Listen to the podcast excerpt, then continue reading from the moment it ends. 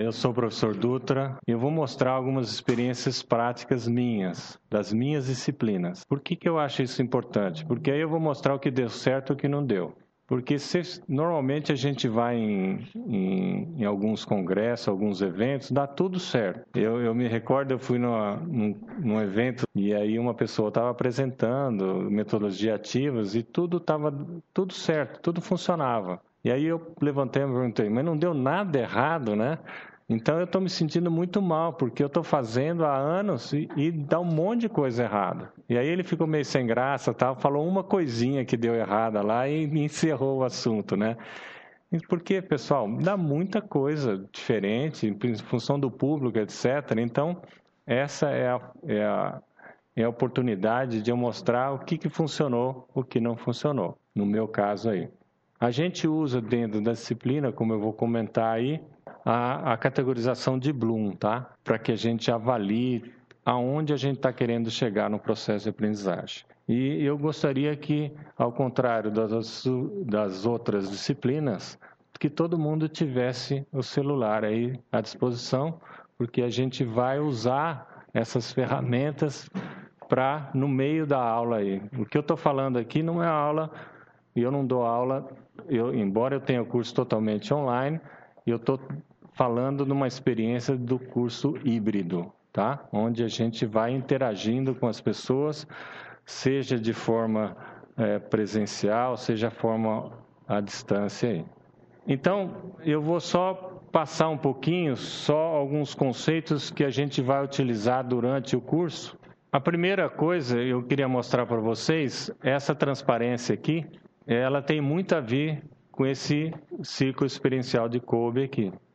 Então, ah, depois de duas semanas, nós lembramos 10% do que lemos, 20% que ouvimos, 30% que vemos, 50% que vemos ouvidos, 70% que falamos e 90% do que falamos e fazemos. O que, que significa isso?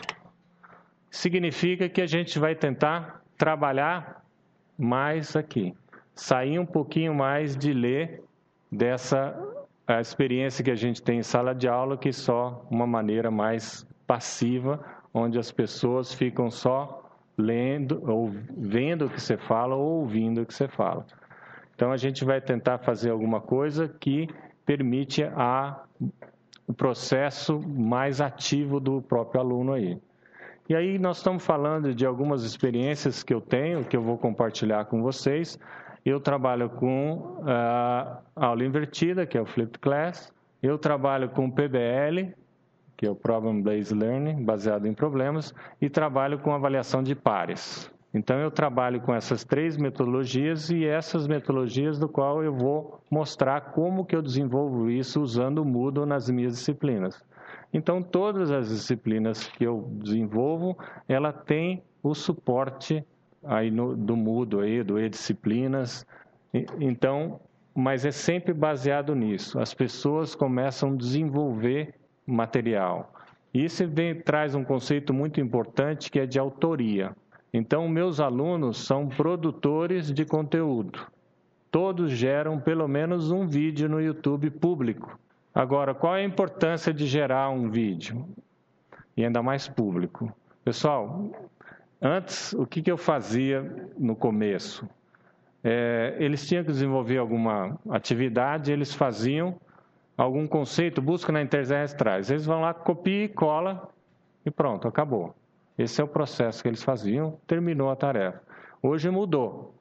Você quer um conceito na internet, busca o conceito, grava um vídeo público e manda o link para mim. Nossa, mudou radicalmente. Por quê?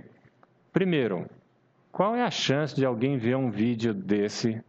É praticamente zero, né? Mas existe uma pequena chance que meu colega possa ver meu vídeo. Então eu preciso me preparar para isso. Então, o nível, pessoal, aumentou muito. E aí eu falo para ele, olha, você fez um vídeo, um conceito é importante, Hoje no Lattes já tem uma linha lá para você colocar vídeo. É uma produção sua, você é autor. Coloca o seu nome lá. A hora que eu for procurar no YouTube, vai ter o seu nome. Então eu começo a valorizar todo esse processo aí. Então, essa pirâmide aqui, ela tenta trazer para a gente essa ideia que os alunos possam desenvolver alguma coisa. E aí eu trago aqui a ideia de, de você aprender fazendo, mas junto com essa categoria de Bloom aqui. Então, quando você está desenvolvendo alguma coisa na sua aula, em que nível você está querendo que o aluno chegue? Normalmente, pela minha experiência, a maior parte das disciplinas elas se concentram em lembrar e compreender. Então, é a memorização. Então, nós estamos muito mais preocupados que as pessoas memorizam o processo. Agora, para que eu chegue nessa criar, eu preciso passar por essas etapas aí. Então, significa que, além de lembrar e compreender, eu preciso aplicar, analisar, avaliar e criar. Então, essa categoria de Bloom, ela permite que a gente entenda o processo e começa a aumentar a régua aos poucos aí, conforme os alunos. Eu, na verdade, eu tenho tentado, é, eu já passei desses níveis iniciais, eu estou em aplicar e, a, e analisar, Agora, pouca gente chega nesses níveis mais altos aí na graduação. Então não adianta a gente querer pular para a criação lá direto sem passar por essas fases aí. Mas também não adianta a gente só ficar em lembrar e compreender. Então é importante a hora que eu começo um curso, eu vou desenvolver até onde eu quero chegar. Eu acho difícil, quer dizer, dentro da, da, proposta de Bloom, o que ele diz é o seguinte, quer dizer, você só consegue analisar se você compreender todo o processo e lembrar. Então, se a gente imaginar essa primeira etapa, essa é a primeira etapa mais conceitual, onde você mostra os conceitos, usa o conceito, aplica em, em ambientes controlados, etc. Então, você está treinando ele para poder aplicar e analisar. Então, ele acredita que para que você chegue aqui, você tem que passar por essas etapas aí. É, então, mas a partir do momento que você joga um problema no PBL, isso no meu caso que eu faço, quer dizer, eu jogo um problema, e na verdade o meu PBL, ele identifica o problema, tá? Porque eu acho que essa é uma, uma fase muito importante, a identificação. E eu percebo que eles têm muita dificuldade de identificar o problema. E às vezes eu tenho que falar o problema. Se eu for falar o problema, eu acho que eu perco um pouquinho do processo, porque eu estou ensinando ele a identificar os problemas. Então, quando eu faço o PBL, só adiantando um pouco, eu começo na primeira etapa alguns conceitos. Quer dizer, a partir do momento que ele identificou, e aí ele tem que procurar, tem que lembrar essas coisas tudo. E aí ele vai aplicar aquele conceito na resolução de um determinado problema. Uh, esse material aí vai ficar disponível, depois vocês vão poder copiar, etc. Esse material não é meu, eu sou é, adepto a recursos educacionais abertos, tá? Então, todo o material que eu faço, ele fica disponível. Todo evento que eu vou, eu jogo no SlideShare todo o material que eu apresento. Então, as pessoas podem pegar livremente, sem problema nenhum. E eu também acabo utilizando alguns materiais. O grande problema do Bloom é como você vai aplicar ele. Então, quando eu falo assim, como é que eu sei que eu estou nesse nível, nesse nível, ou analisar, ou memorizar, compreender? É, a ideia aqui é que você tenha nessa tabela alguns verbos que, que te, ajudam a definir em qual nível você está. Então, muito comum as pessoas falarem assim: olha, cite os vários itens importantes da teoria. Quando você fala citar, você está indo memorizar. Agora, quando você chega aqui e fala classifique as teorias, então exige muito mais do que memorizar. Ele tem que conhecer as teorias e comparar as duas. Então, esses verbos aqui vão te ajudar na hora de você definir os objetivos de aprendizagem, qual nível que você está. Então, se vocês usarem isso aqui, ele é muito interessante para que você possa por exemplo, classificar, comparar essas coisas, você consegue subindo aí e chegar nesse topo que é de criação aí.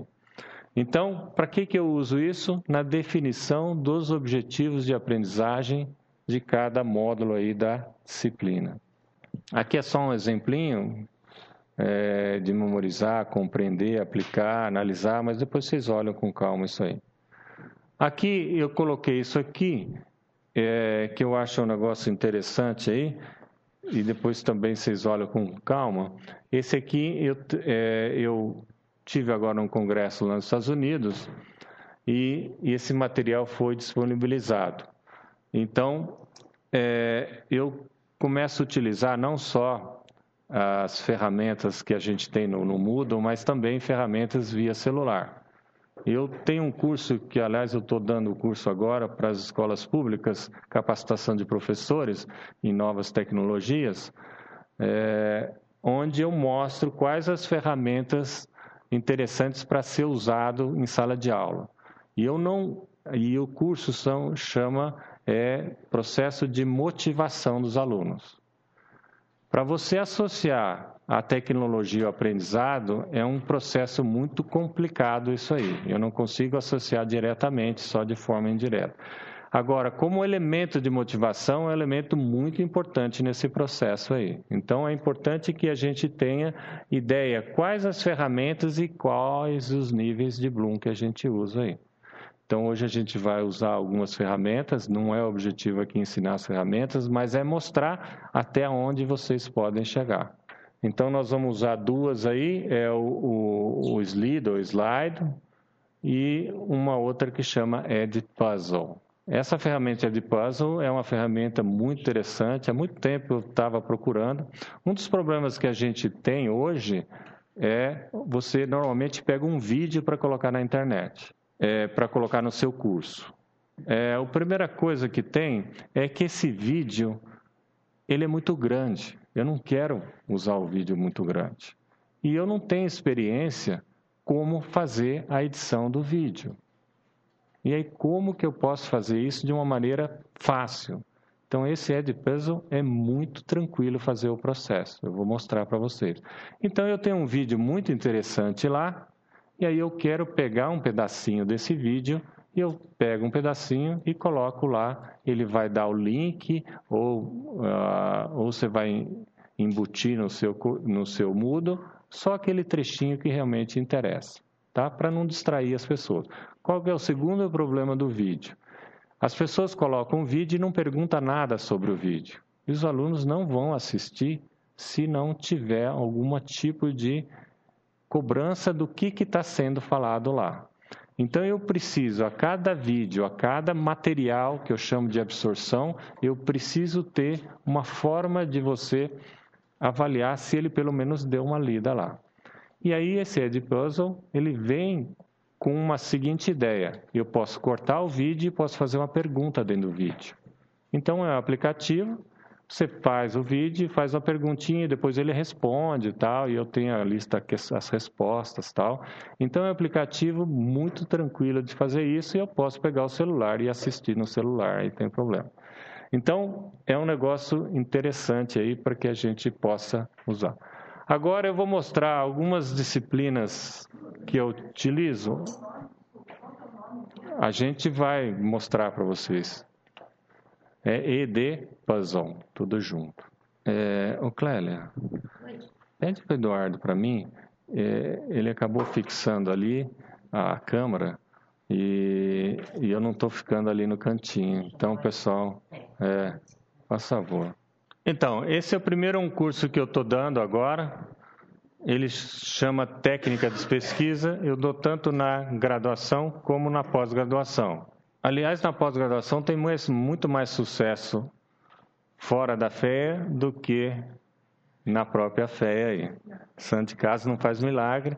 E eu tenho em média mais ou menos de 10 pessoas lá da Odonto que fazem esse curso aqui. Então, esse curso tem como objetivo que os próprios alunos desenvolvam uma pesquisa bibliométrica na sua área de conhecimento. O que eu tenho observado é que as pessoas não sabem quais as, eles não sabem quais são as revistas, quem são os principais autores em termos de citação na sua área de conhecimento. Não sabem buscar direito no, no Web of Science, então eles têm muitas dificuldades aí nesse instrumental. Ah, as pessoas não usam, por exemplo, o gestor de, de referências, por exemplo, como eu uso o Mendeley para você cadastrar todas as informações e aí fazer anotações, etc., as pessoas não usam isso. Então eu acabo juntando Web of Science, eu acabo juntando a parte de, é, de busca no Web of Science, a parte de gestão das referências, tá? e depois eu faço análise de estação, etc. E no fim ele gera um artigo onde essa é a avaliação final da disciplina aí. Na graduação eu tenho 15 aulas normais, mas na pós-graduação são só 5 aulas. Teve uma época que eles me obrigaram a dar 15 aulas aí, eu, eu briguei, briguei, tentei dar aula, 15 aulas, não consegui. Eu tô, eu tô naquela fase onde eu acho que menos aulas é melhor e não mais. Então o aluno ele tem que se virar um pouquinho. E como é que funciona essa disciplina aqui, só para vocês terem uma ideia em relação a essas, essa proatividade do próprio aluno. Cada aluno ele trabalha no seu próprio projeto, ou seja, ele vai desenvolver as coisas com. O que, que significa isso? Isso significa que eu estou falando para o aluno, transmitindo que, na verdade, o curso vai ser focado no material dele, no interesse dele. Então, ele se mantém motivado porque ele está desenvolvendo alguma coisa de interesse dele. Agora, dentro dessa ideia, é, a gente começa a desenvolver. Primeiro, eu começo a falar sobre resumo, para ele ter uma ideia dos limites dele. Depois, eu falo introdução, material e métodos, é, resultados, etc. e tal, metodologia. Então, eu vou passando em cada seção do artigo. Agora, o que, que diferencia esse processo aí? Primeiro, ele tem que desenvolver alguma coisa antes da aula. Então, aí já entra esses conceitos de flipped class. Então, quando eu estou falando, eu vou falar uma aula sobre a sessão de introdução, eles têm que desenvolver antes. Porque ao desenvolver antes, o que, que acontece? Ele começa a ter dúvidas, e aí, tra... aí traz em sala de aula, e aí começa a ter dúvida, aí eu vou trabalhar em cima das dúvidas das pessoas. Esse é o primeiro conceito de metodologia ativa que eu uso nessa disciplina. O segundo, eu uso um conceito que chama de comunidade de aprendizagem. Um aluno vai ajudar o outro aluno. Então, quando chega a introdução, eu tenho uma rubrica onde eu mostro as coisas mais importantes que deviam ter na introdução. E aí um aluno analisa dois colegas mais autoavaliação. Então, na verdade, ele está avaliando não baseado no que ele acha, mas em sim de uma estrutura que eu acho conceitualmente correta para se avaliar a sessão, por exemplo, de introdução. E aí a gente usa dentro do, do Moodle tem uma ferramenta que chama laboratório de avaliação, é, onde ele permite você avaliar os colegas aí. E o interessante dessa é que, independente do número de pessoas, você vai falar para ele avaliar dois e mais autoavaliação. E a média vai ser é, dessas três aí. Independente do número de pessoas, sempre você vai analisar dois e mais você. Se tiver 10 alunos, 100 ou 1000, é a mesma coisa esse processo. Agora, você podia falar, bom, essa é uma parte bastante tranquila porque você não tem que corrigir mais. Mas o objetivo não é só isso. Claro que isso facilita a sua atividade, mas o objetivo também é ele ter um pensamento um pouquinho mais crítico em relação a esse processo. Ou seja, eu vou avaliar de uma forma crítica o outro colega e vou dar um feedback para eles. Então, ao avaliar isso, é, eles têm que dar um feedback para o colega e o colega. Agora, pela minha experiência, algumas pessoas não gostam do feedback dos colegas, acham que o feedback dos colegas é, ele é de uma forma inferior ao feedback do professor. Eu acho que isso ocorre muitas vezes, mas isso não é uma regra. O que eu tenho observado é que alguns colegas se esforçam no sentido de melhorar. Claro que tem alguns que colocam lá legal, e aí eu tenho, sempre tento argumentar que legal não vai ajudar ninguém. E se nós estamos numa comunidade de aprendizagem, a gente precisa ir além do legal. Então, você já sabe quais as regras que estão sendo avaliadas. Por que, que você não oferece uma ajuda em função de alguma das dos itens da, da rubrica que foi colocado? Então, à medida que ele conhece como ele vai ser avaliado, então ele passa a observar mais o seu próprio trabalho. Então a gente começa a fazer esse processo de aula invertida e mais avaliação de pares em cada uma das sessões do artigo. Então, à medida que eles vão fazendo esse processo, eles vão gerando o artigo. A hora que chega na última aula, é, eles têm já praticamente o artigo pronto, não só com a ajuda minha, mas com a ajuda dos colegas também. E eu procuro frisar bem essa ajuda dos colegas, tanto é que no primeiro momento a ajuda é só dos colegas. E no segundo momento eu ajudo. Por que isso? Porque eu acredito que os colegas têm alguma coisa para ajudar e eu quero mostrar para eles o valor deles. Eu quero mostrar que eles têm alguma coisa para oferecer para os colegas aí. Só então depois eu entro nesse processo para que eu possa ajudar os alunos aí. Então, ao longo do tempo, eu vou dando feedback, não só meu, os alunos vão dando feedback. Então, esse feedback é muito importante no processo. Agora, eu não consigo dar feedback para tanta gente. Por que, que vocês não usam os próprios alunos para desenvolverem isso? Então, quando eu falo aqui nessa ferramenta de avaliação de pares, ela é uma ferramenta onde ela permite não só você aprender fazendo, mas aprender corrigindo os colegas aí. Então, como eu falei para vocês, que a gente usa uma ferramenta para dar é, algumas ferramentas, aplicativos, principalmente no celular. Então, uma das coisas que eu faço, então, por exemplo, ele tem que fazer uma introdução agora. E a partir do momento que ele tem que fazer uma introdução, ele precisa me dar, eu preciso saber um retorno como é que eles estão.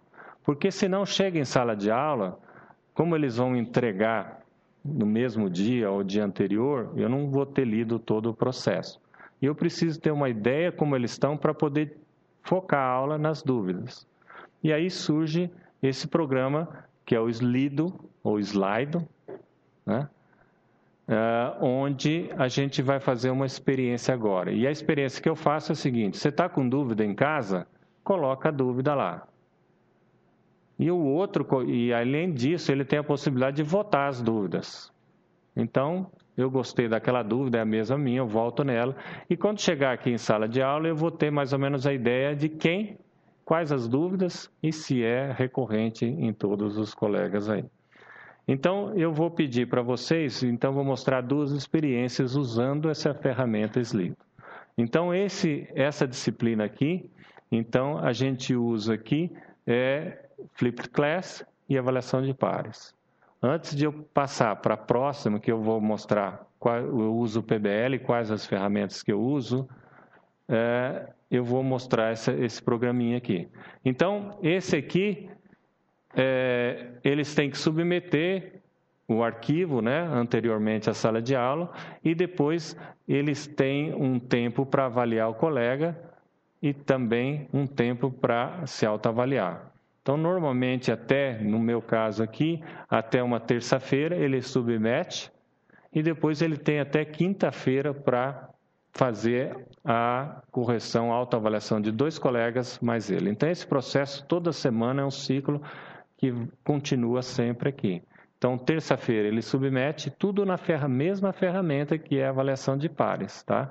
Então, ele submete a proposta dele da introdução e aí no fim da terça-feira, meia-noite, eu tenho que fechar e mudar de fase, ou seja, eu passo na fase de avaliação e aí ele, ele aleatoriamente isso é um sistema que a gente coloca lá, ele corrige de tantas pessoas você que escolhe e se tem autoavaliação ou não. Nesse aqui, caso aqui, ele ganha ponto tanto por submeter como por avaliar. Mesmo se ele não submeteu, você pode pôr ele como avaliador, não tem problema nenhum. Ele tem um sisteminha lá que muda automaticamente de fase, passa de submissão para avaliação, mas eu não tenho tido tanta experiência positiva nesse sentido, então eu faço a mudança automaticamente. É só clicar numa, numa luzinha, ele já muda. Então, uma vez que ele entregou, aí eu dou um prazo para que ele possa avaliar os colegas aí.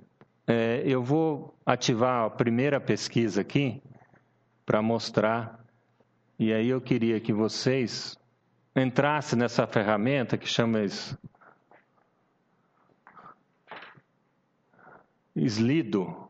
Slido. coloca lá no Google. Pode pôr tudo junto, Slido, S-L-I-D-O.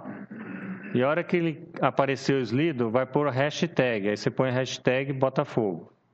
Aí vocês podem postar qualquer coisa aí só para que a gente avalie o resultado aí.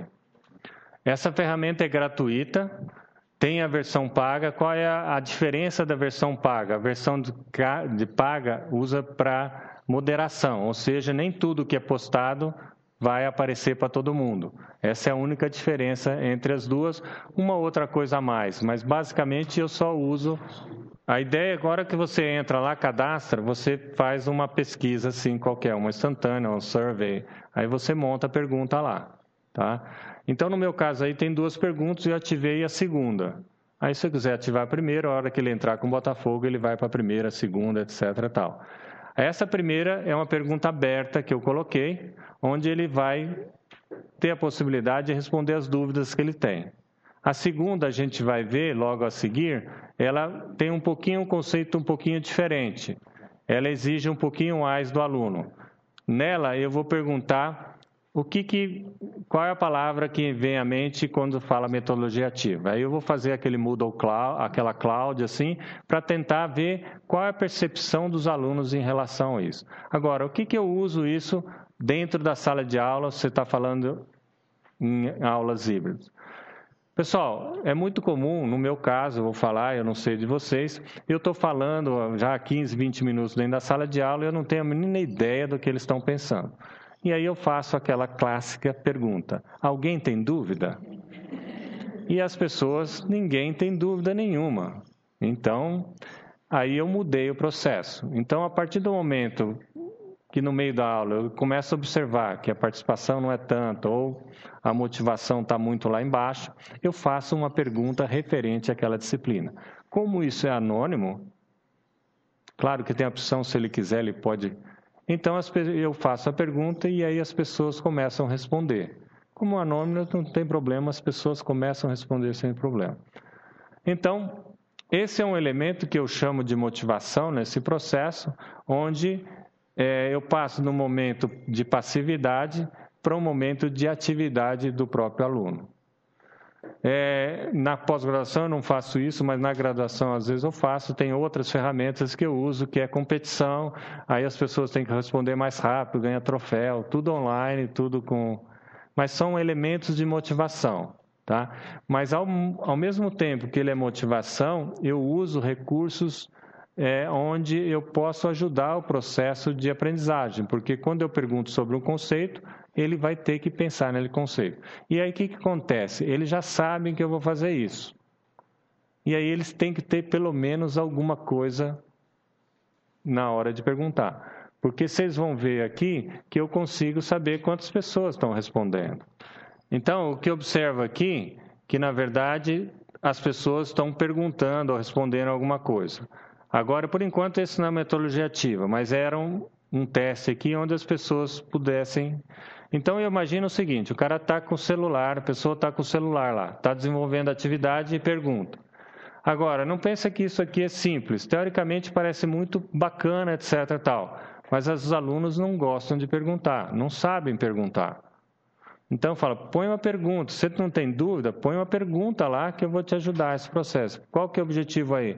É que vocês me deem um feedback, o um nível de vocês, para que eu foque a aula não naquilo que eu acho que vocês não sabem, mas naquilo que é realmente alguma dificuldade de vocês. Então eu vou tendo essas informações à medida que o aluno vai ter. Então adianta você perguntar durante a aula, porque ele nem lembra como, quando ele fez aquela tarefa. Então tem que ser durante o processo tarefa, ou seja, está na palma da mão e esse tem um appzinho onde ele pode cadastrar e vai colocando aí as atividades. Então, essa é a primeira forma onde tem as perguntas abertas, onde eu uso para que quando eles estejam fazendo atividade em sala de aula, eles possam, é, já no ato que eles estão fazendo, onde surge a dificuldade, eles possam é, manifestar isso e eu posso, de alguma forma, saber esse processo aí. Agora, eu posso chegar nesse segundo aqui, então, a primeira coisa que tem aqui, pessoal, é o fato de a gente poder contar quantas pessoas, e aí poder fazer uma, uma nuvem aqui, tentando ver qual que é a percepção dos alunos até o momento. Então, na verdade, são coisas que eu faço juntamente com, interagindo com é, o ferramental do E-Disciplinas, eu incluo algumas coisas com o celular. Porque, na verdade, se você observar numa sala de aula hoje com essa tecnologia disponível, as pessoas estão com o celular direto e estão desenvolvendo outras atividades aí durante a aula. Então, existe algum momento que eu vou pedir para que eles usem essa mesma ferramenta que eles usam para interação aí nas mídias sociais para o objetivo da disciplina aí. Então, a grande eu acho que o grande interesse, o, o, interesse por essa, o grande interesse é feedback dos alunos. Hoje a gente não consegue ter a informação o que está se passando nas cabeças dos alunos e se eles estão entendendo ou não. Agora, pessoal, não dá para ficar fazendo isso toda hora, isso cansa, etc. Mas de vez em quando você coloca isso aí. Tem gente que faz aquele a ideia de one minute paper ao final da aula, fala quais são as dúvidas que vocês tiveram ou as dificuldades, posta aí. Agora, se você for fazer isso de one minute paper no final da aula, você tem que responder tudo na próxima aula. Se você deixar de responder, ele perde todo o sentido isso aí. Então, na verdade, é um feedback dos alunos que eu estou tentando mostrar aí. Tá? Então, a ferramenta, o objetivo aqui não é ensinar as ferramentas, tá? mas é mostrar a potencialidade que vocês têm dessa aula híbrida, onde você mistura as coisas da internet e mistura ferramentas do celular, etc. E tal. Agora, você vai me perguntar em relação à minha experiência em trabalhar com isso, tecnologias, vídeos, etc. Tal. Eu, a minha formação é essa. Eu acho que dentro da universidade, é, eu sempre imagino, quando eu fiz pós-doc lá em Illinois, tinha uma pessoa que é, você ia montar um curso, você tinha um profissional é, que chamava DA, Design Assistance era um, uma pessoa que te ajudava a montar o curso. Aí depois tinha uma outra figura de uma outra pessoa que chamava TA, que é o Teaching Assistance. Ele ajudava você durante o curso. Então o processo era muito mais tranquilo, porque eu não tinha essa necessidade de ter todo esse conhecimento. Então um DA ele trabalhava em mais de uma disciplina, porque ele projetava disciplina e caía fora. Um TA, ele conseguia no máximo duas disciplinas, não conseguia trabalhar com muitas, não. Mas eh, o que eu vi lá é esse suporte. Para você, quer dizer, para a instituição, é importante esse processo de novas tecnologias? É.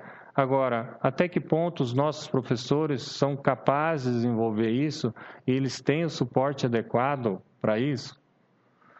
Se a gente não tiver isso, fica uma iniciativa individual de cada um. E aí algumas pessoas vão conseguir melhor, outras não. Mas aí você não cria aquela, aquele ambiente onde você está usando todo esse potencial dessas tecnologias aí. Agora, quando eu falo dessas tecnologias, eu falo aonde você está querendo chegar. Então, não é o fato de usar isso aí. Você está querendo chegar em que nível de Bloom? Está te ajudando a só a compreensão, etc., ou está te ajudando a criar, analisar, comparar essas coisas. Então a gente precisa ter em mente que atrás da tecnologia tem um processo aí que busca alguma coisa aí nessa, algum objetivo aí no processo de aprendizagem. Então esse aqui, pessoal, é muito tranquilo, muito gratuito. Aliás, todos os, os aplicativos que eu uso são todos gratuitos. Eu não uso nenhum pago. Claro que todos têm a versão paga. Nesse curso que eu dou aí para os professores aí da, do ensino público, são todos gratuitos. Alguns nem precisa de internet, eu uso papel. E as pessoas vão respondendo aí, eu só vou filmando as respostas assim e já sai na, na coisa. Então, mesmo não tendo internet, é possível você usar essas tecnologias de tal forma a motivar mais as pessoas aí nesse processo aí. Agora, todas essas disciplinas que eu tenho, ela tem um suporte, um conjunto de tutoriais, onde a desenvolve para ajudar o aluno aí. Então, na verdade, eu tenho um grupo de pesquisa onde a gente desenvolve tutoriais para as disciplinas de graduação.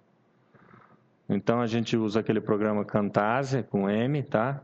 E com S, a gente Camtasia. A gente usa esse programa que com certeza é o melhor programa para fazer tutorial. Então a gente desenvolve tutoriais nas atividades que são feitas durante a sala de aula, naquela ideia que o aluno talvez não tenha entendido, mas chegar em sala em casa ele ficou em dúvida em relação a esse processo. Então a gente desenvolve esses, esses materiais. Quem desenvolve são os alunos de graduação, que a gente faz um treinamento e depois eles pegam muito fácil esse, é, esse programa aí para fazer. Então, esse Camtasia, na verdade, você vai fazendo todo o processo do, na, no programa e ele vai gravando a tela aí.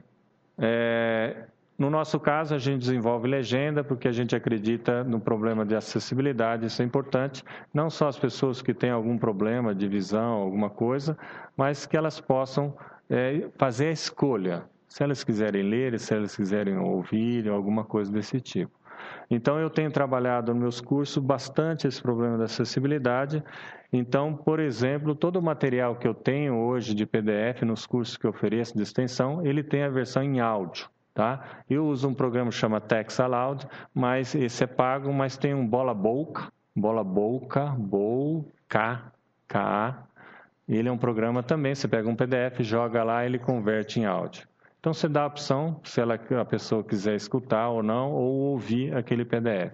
Não sou eu que vou fazer a escolha, a própria é, pessoa faz. Então, o material que eu monto nos cursos de extensão, normalmente ele tem a opção, o próprio aluno escolhe esse processo aí. Esse outro curso, que é um curso de Excel, um curso de Excel avançado, onde eu vou mostrar. Esse curso eu dou, a, sei lá, sete, oito anos aí ou mais. E eu sempre dei no modelo tradicional. Qual que é o modelo tradicional? Eu mostrar, mostrar todos os pontos, todos os, os ícones do Excel, vou mostrando o que, que é. E hoje eu passei nessa versão PDL que eu vou mostrar para vocês, onde eu uso através do ferramental aí do Moodle todas as condições para que eles possam desenvolver nessa nova estratégia aí. Então, inicialmente, ele tem um estudo de caso, onde ele tem que resolver o problema usando o Excel. Só que a partir do estudo de caso, ele tem que identificar qual é o problema. Então, a primeira etapa que ele tem que fazer é identificar o problema e fazer o planejamento da solução com o grupo. Cada um tem que ter um papel nesse processo. Então, logo de cara, começam as primeiras dificuldades. Professor, qual é o problema? O problema está no texto. Então, leia o texto, por favor, é, eu faço isso três vezes no semestre. Ah, professor, mas você não aborda todo o conteúdo. O meu, a minha ideia não é abranger todo o conteúdo. É que você tenha condições de fazer qualquer conteúdo. Então, só para vocês terem uma ideia, nesse primeiro do Excel, é, logo de cara, na primeira aula, ele tem que fazer uma regressão. O cara do primeiro ano nunca viu regressão. Você tem que fazer uma regressão. Professor, como que eu vou resolver a regressão? Não sei. Olha no YouTube. É um negócio que saiu ontem, recente, e ele ajuda muitas pessoas. Né? E aí eles começam a procurar, professor, não achei. Eu falo, não achou? Bom, se não tem no Google, pessoal, não tem em nenhum lugar, né? E às vezes, em algumas turmas, por incrível que pareça, eu tenho que dar a palavra para eles procurarem. Isso para mim é um, é muito complicado ouvir isso, mas se não houver a possibilidade, a gente tem que passar isso. Então, a primeira etapa, eles identificam o problema para qual o problema e, tentem buscar uma solução usando o Excel. Então, eles identificam o problema e aí começa a parte como que eu vou procurar a solução. Então, a primeira coisa que eles têm que identificar no texto alguns conceitos conhecidos, conceitos que eles não conhecem, e a partir do momento que eles identificam esses conhecidos, eles vão postar num fórum onde tem todos esses conceitos. Só que é, quando eles forem buscar os conceitos, antes eles copiavam e colavam, agora é um vídeo sobre aquele conceito. Então, qualquer tipo de conceito, eles vão lá e eles vão aparecer num vídeo mostrando. E aí, como é aberto para a sala inteira, às vezes tem um conceito que já teve, e ele vai lá acrescenta alguma coisa. Então, estamos montando aí é, um repositório de conhecimento dos próprios alunos aí. E todos os vídeos têm que ser público, como eu falei. Então eles têm que criar, etc. E agora eles começam a ter aquelas dificuldades, assim, ah, professor, eu não tenho computador. Isso vai surgir sempre. Aí eu falo assim, você sabe usar o seu celular, a câmera? Todo mundo sabe. Você vai apresentar alguma coisa no PowerPoint, filma a tela do computador e fala você. Professor, eu tenho que aparecer? Você que decide se tem que aparecer ou não, né? Normalmente eles não aparecem, tá? É só aparece a voz deles. Então, a partir dessa primeira etapa, eu vou buscar recursos na internet para que as pessoas possam desenvolver a atividade da próxima aula, que é a solução do problema. E aí eles têm que buscar recursos aí na internet e trazer para a sala de aula toda, dentro dessa ideia de comunidade de aprendizagem. E aí eles começam a trazer o material e aí durante a sala de aula eu vou ensinar para eles, eu vou discutir com eles como resolver o problema, mas cada um eu normalmente eu não respondo quando eles perguntam ah, como é que faz isso, eu falo assim, bom, você, o que, que você achou na internet, o que, que você viu que as pessoas estão fazendo, então eu respondo com uma outra pergunta. Então as pessoas começam a fazer isso. Normalmente eu faço isso, pessoal, com duas turmas distintas, tá? É um experimento que eu faço todo ano. Uma turma eu dou suporte, a outra eu não dou suporte aí. A gente vai comentando esse processo, é muito interessante a experiência que eu faço aí. Normalmente a turma que eu dou suporte, como a resposta é uma resposta muito padronizada usando Excel, a turma que eu dou suporte vai muito melhor. Aí você fala, pô, mas qual é o sentido de tudo isso?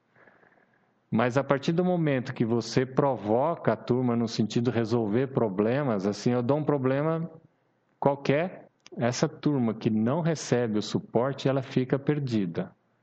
Porque ela fala assim, mas professor, isso você não ensinou. A outra turma não fala nada, a tua turma vai sair procurando na internet para achar o problema. O grande problema de todo esse processo que eu estou desenvolvendo é você avaliar todos esses que a gente chama de soft skills. É essa habilidade de resolver problemas, habilidade de pensamento crítico, essas coisas. Mas eu tenho observado muito que se você dá oportunidade, dá ferramentas para as pessoas, elas conseguem resolver o problema aí.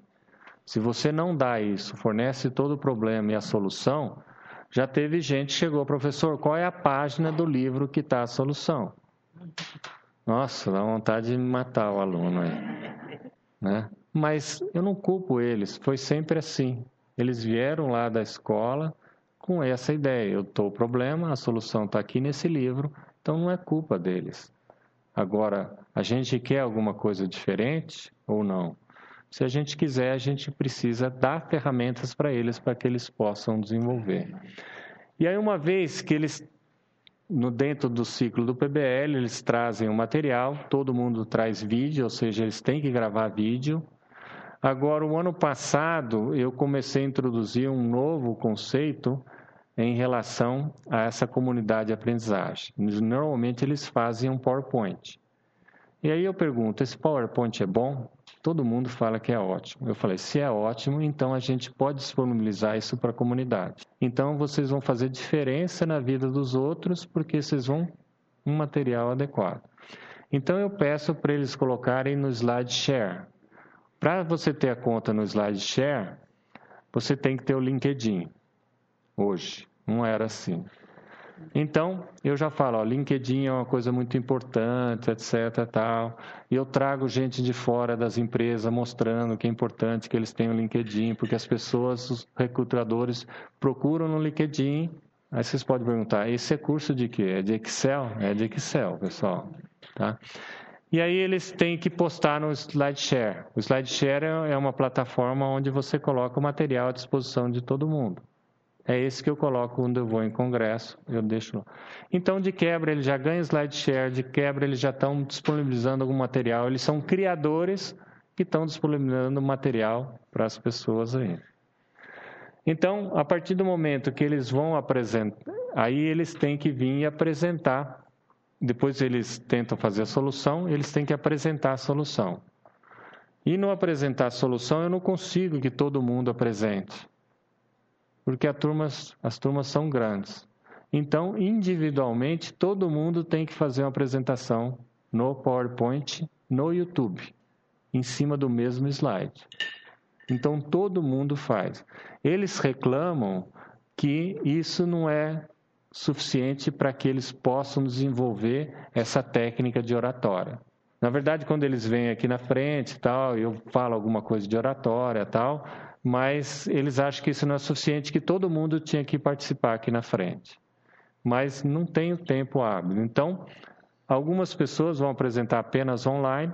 O que, que significa isso? Talvez ele não tenha uma experiência como apresentar aqui na frente, mas é inviável ter uma turma de 50 alunos. Se todo mundo for apresentar, fica muito complicado. E aí, quem avalia a apresentação são os próprios colegas usando essa avaliação de pares. Então, os próprios colegas sempre usando uma rubrica e eles já têm conhecimento dessa rubrica antes de postar. Então eles já sabem como que eles vão ser avaliados.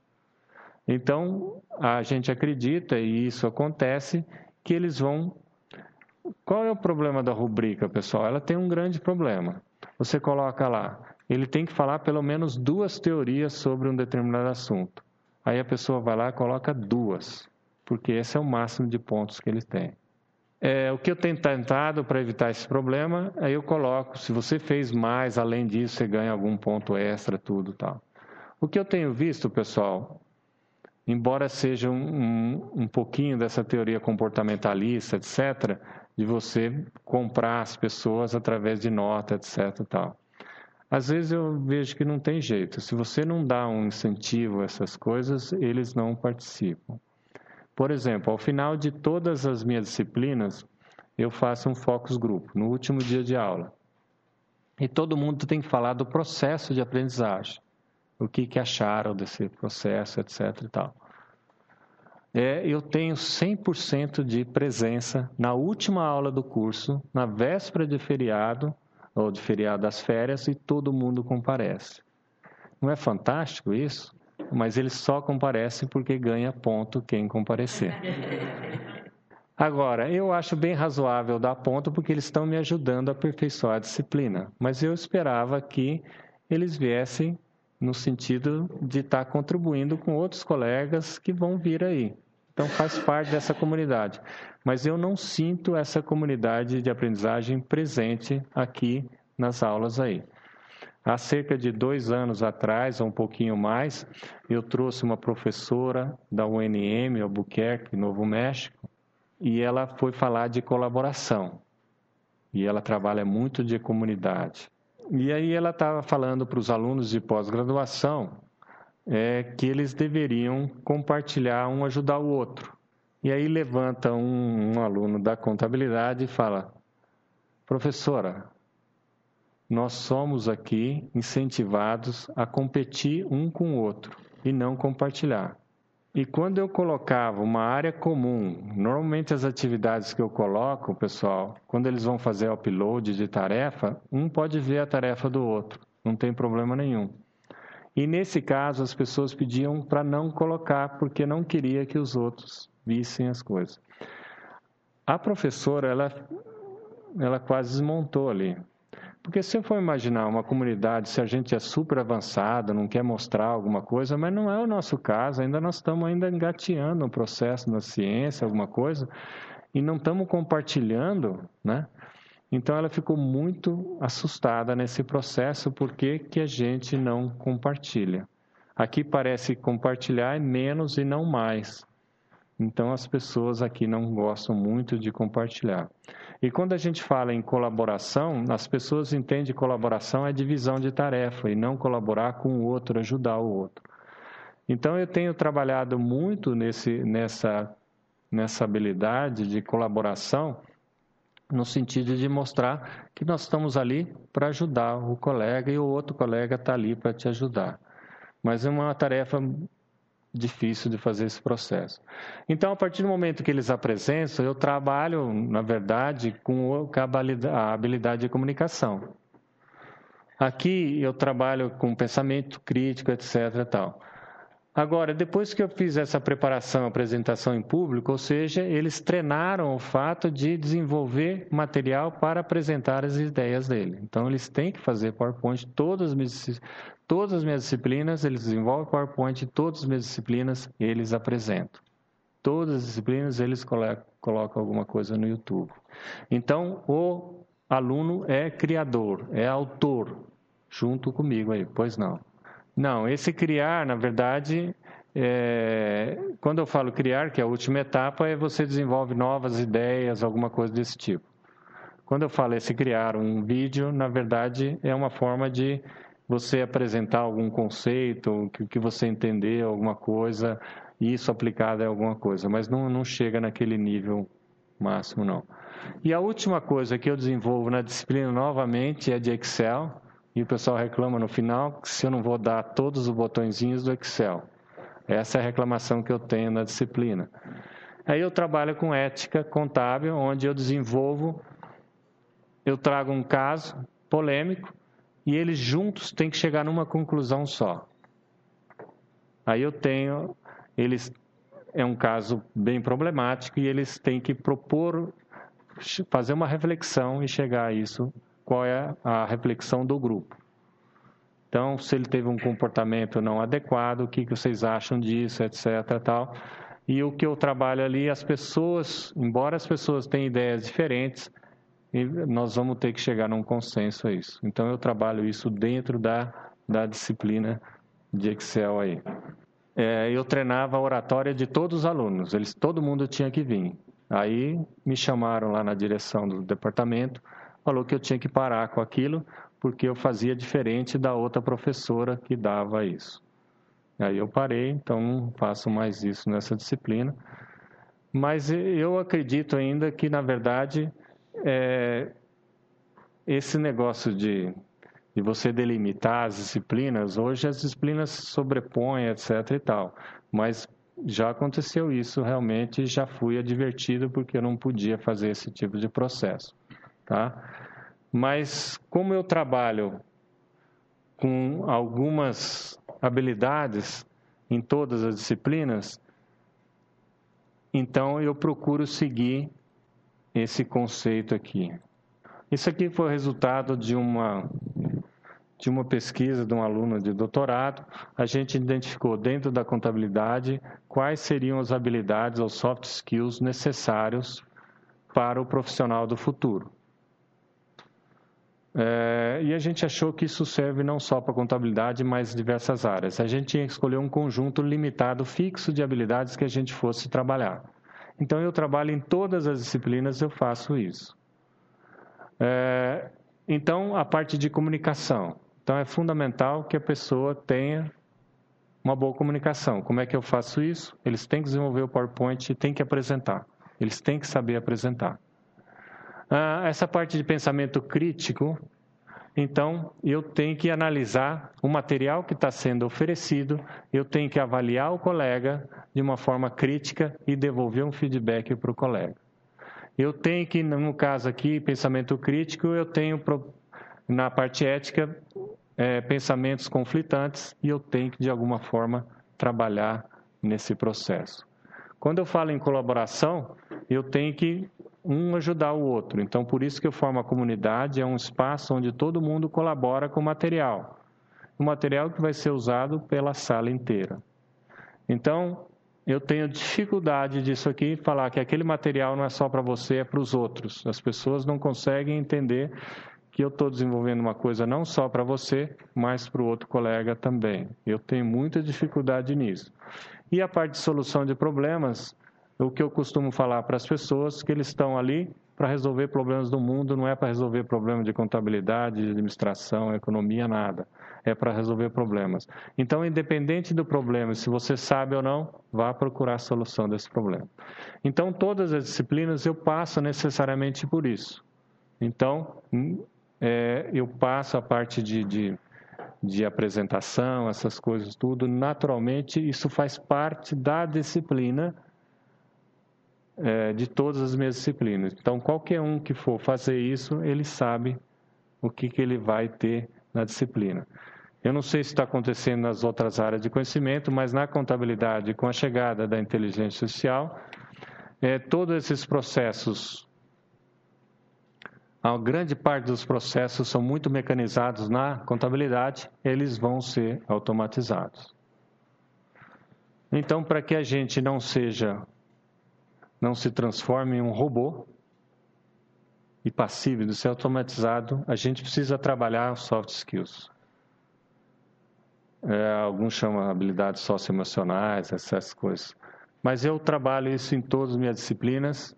Qual a grande dificuldade que eu tenho é, é medir esse processo. Eu não consigo medir diretamente essas habilidades, mas eu tenho desenvolvido algumas coisas que mostram, na verdade, que talvez eu esteja no caminho certo aí. Eu tenho discutido muito isso nos eventos internacionais, as pessoas têm essa dificuldade também.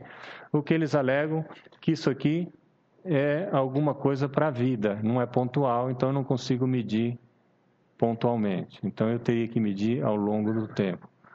Mas isso é muito complicado porque a partir do momento que eu eu vou adotar algumas coisas dessas pessoas querem resultados e sempre associado aos números.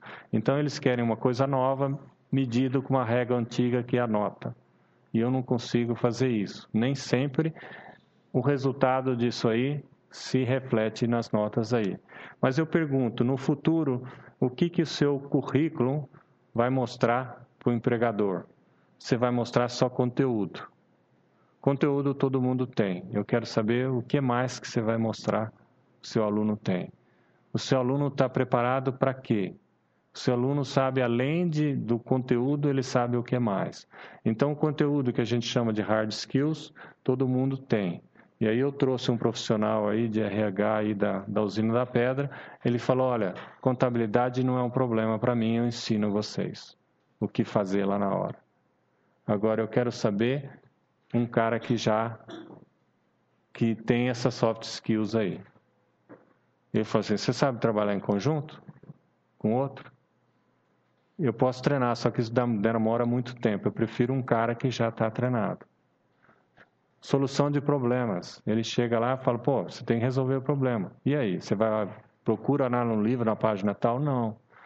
Então, o que eu tenho observado e eu tenho achado e eu tenho observado que essas ferramentas hoje que a gente tem no Moodle propiciam a gente desenvolver muitas dessas coisas. Agora, se você observar toda a ideia de metodologia ativas, tem muito aqui. Então, a parte de solução de problemas, a parte de pensamento crítico, é tudo são características de metodologia ativas. Então, eu estou unindo todos esses soft skills, usando essas ferramentas aí que a gente possa é, interferir nesse processo de aprendizagem aí. Então eu quis, na verdade, mostrar para vocês uma ideia do que eu uso em relação a algumas dificuldades que eu tenho para fazer isso. Aí você fala assim, pô, Dutra, você faz tudo sozinho? Não, pessoal. Eu normalmente eu arrumo um daquelas bolsas pub para que tenha alguém para me ajudar, porque isso dá muito trabalho. Depois que eu desenvolvi, não é só o fato de desenvolver esse processo aí. Na verdade, tem mais coisa, porque durante a aula tenho que mudar de fase, quando passa de avaliação, de submissão para avaliação, etc., eu tenho que fazer esse processo. Embora eu, é, eu vou mostrar para vocês aí, é, mais para frente, eu tenho um processo dentro do Moodle super automatizado o processo. Então, as notas dele hoje são muito automatizadas dentro do Moodle. Ou seja, à medida que eles vão desenvolvendo alguma atividade, já vai aparecendo um boletim, alguma coisa desse tipo. Então, eu tenho um esquema, eu trabalho dentro da configuração de notas, de tal forma que as atividades que eles vão sendo desenvolvidas, eles começam a aparecer na nota. Hoje eu tenho essa disciplina de metodologias técnicas de pesquisa na no graduação, ela tem uma versão presencial e a versão online. Eu tenho as duas versões e elas rodam simultaneamente. Essa foi a condição de eu conseguir oferecer. Foi muito difícil a gente aprovar essa disciplina no nosso departamento aí, porque eles acham é, aquela ideia de, de EAD, que é alguma coisa com pouca qualidade. Eu demorei mais ou menos dois anos para conseguir. Primeiro eu fiz uma versão é, híbrida e hoje eu tenho as duas versões. Mas a condição que me deram é, inicialmente, no primeiro, a primeira vez que eu ofereci, foi que não contasse carga horária para mim. Então eu tive que aceitar isso, não contava carga horária, eu fazia. Não, não dá trabalho porque já está tudo pronto. Então no primeiro ano que eu dei não contava carga horária para mim, agora já conta. E a outro questionamento que eles fizeram é como que eles vão avaliar a minha disciplina online. E eles só ficaram satisfeitos depois que eu falei que faz o mesmo processo do presencial, avalia os alunos lá no final, e aí eles ficaram satisfeitos tal. Então, é, foi uma dificuldade muito grande, mas hoje, é, mas o que eu, eu, esperava, na verdade, quando eles vão fazer a matrícula, eu esperava que a maior parte fosse para online. Mas a maior parte hoje ainda prefere o presencial. Então, hoje eu tenho uma turma aí de mais ou menos é, 60 pessoas, assim, 40 no presencial e 20 no online. Eu acho que algumas pessoas ainda não têm maturidade suficiente para andar sozinha nesse processo. Então, as pessoas que vão para online são aquelas que são conseguem mais desenvolver sozinho. E hoje eu observo lá nos Estados Unidos, as pessoas contratam muita gente do online porque elas são pessoas que conseguem desenvolver as coisas de uma forma mais autônoma aí. Então, essa característica de desenvolver é uma característica, desenvolver as coisas de forma autônoma é uma característica interessante. Mas é só, a minha, e eu vou lá para o aluno, falo para os alunos, por que vocês não vão online? Ah, não, professor, eu já estou aqui.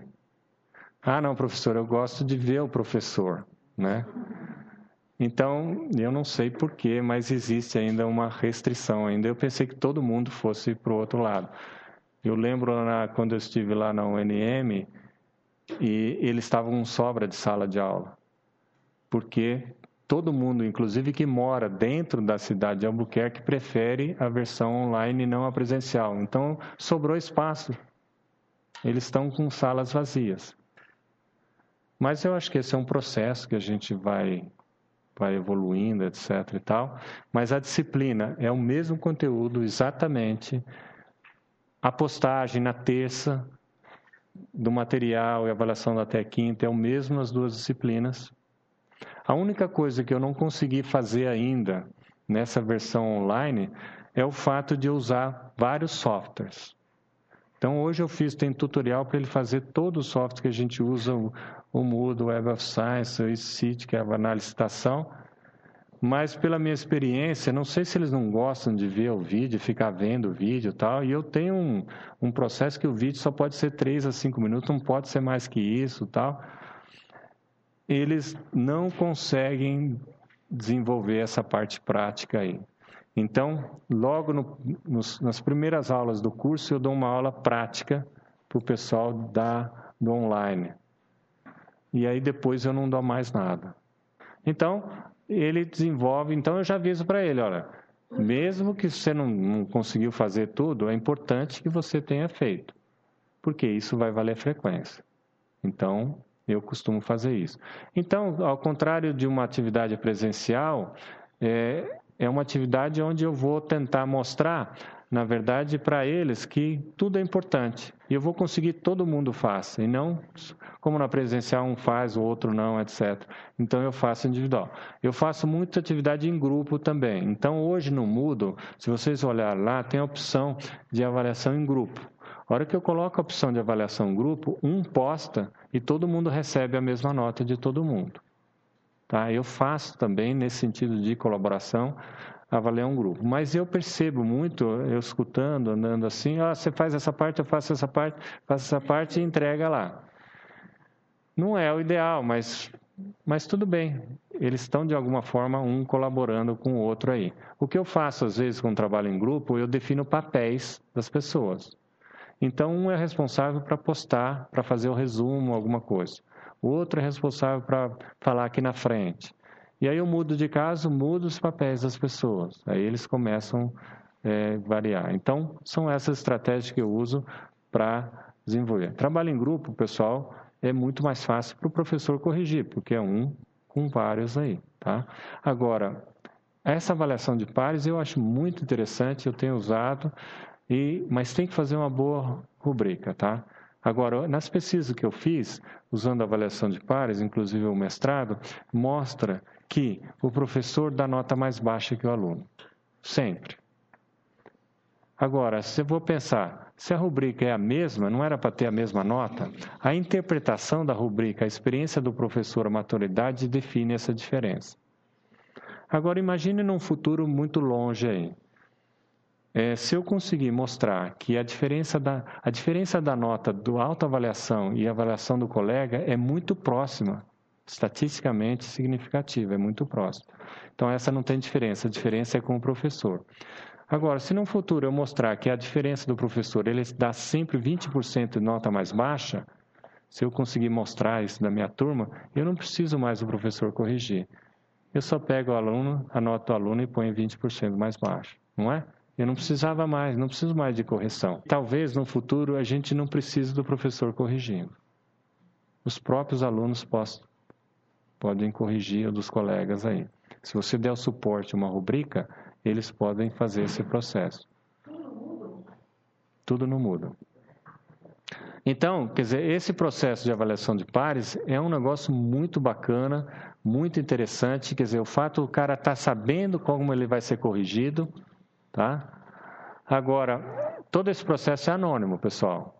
Ninguém sabe quem está corrigindo. Isso é um problema quando você sabe que ah, aquele cara não gosta dele, eu vou ser mais rigoroso, etc. Alguns reclamam, ah, pessoal, aqui está sendo muito rigoroso, tal. Eu até que acertei uma parte aqui, ó, seguindo a rubrica, tal. Então eles começam a avaliar o resultado dele em função da rubrica que foi colocada. Tá? Agora, o que eu faço antes para testar a rubrica, eu faço alguns exercícios dele com a rubrica, para eles treinarem um pouquinho, para a gente chegar mais próximo, mas não chega próximo do. Ah, o que eu, eu leio, eu que faço a rubrica, para mim está muito claro, ele olha lá, não está muito claro o processo. Então, quanto mais é claro, muito mais objetiva, tudo, é mais fácil para chegar próximo a isso. Mas todos os os artigos que eu tenho desenvolvido, lido, o professor geralmente dá a nota mais baixa aí para o professor usando a mesma rubrica. O Moodle tem várias características lá, você pode definir é, a forma é, de uma forma aleatória quem vai fazer, ou você pode você ir lá escolher em função dos grupos, essas coisas aí, porque às vezes não escolher do mesmo grupo, porque entregou o mesmo trabalho.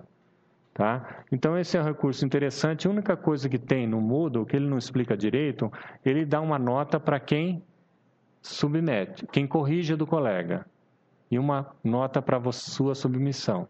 Agora, essa nota que ele dá por você ter feito parte do processo de avaliação é uma fórmula gigantesca lá. Então, normalmente, o que eu faço?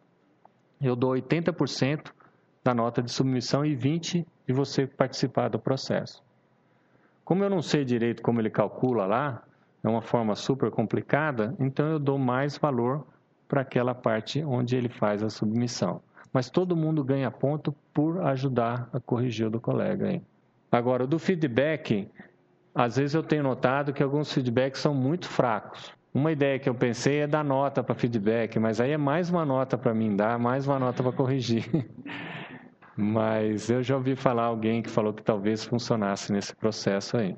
É, pessoal, então, mais ou menos é isso que eu queria passar, são as experiências aí que a gente tem.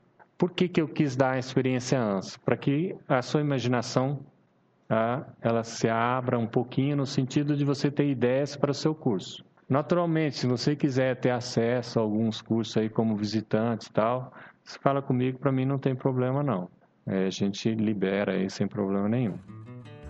Este é mais um conteúdo produzido pela Faculdade de Economia, Administração e Contabilidade de Ribeirão Preto, a FEARP USP.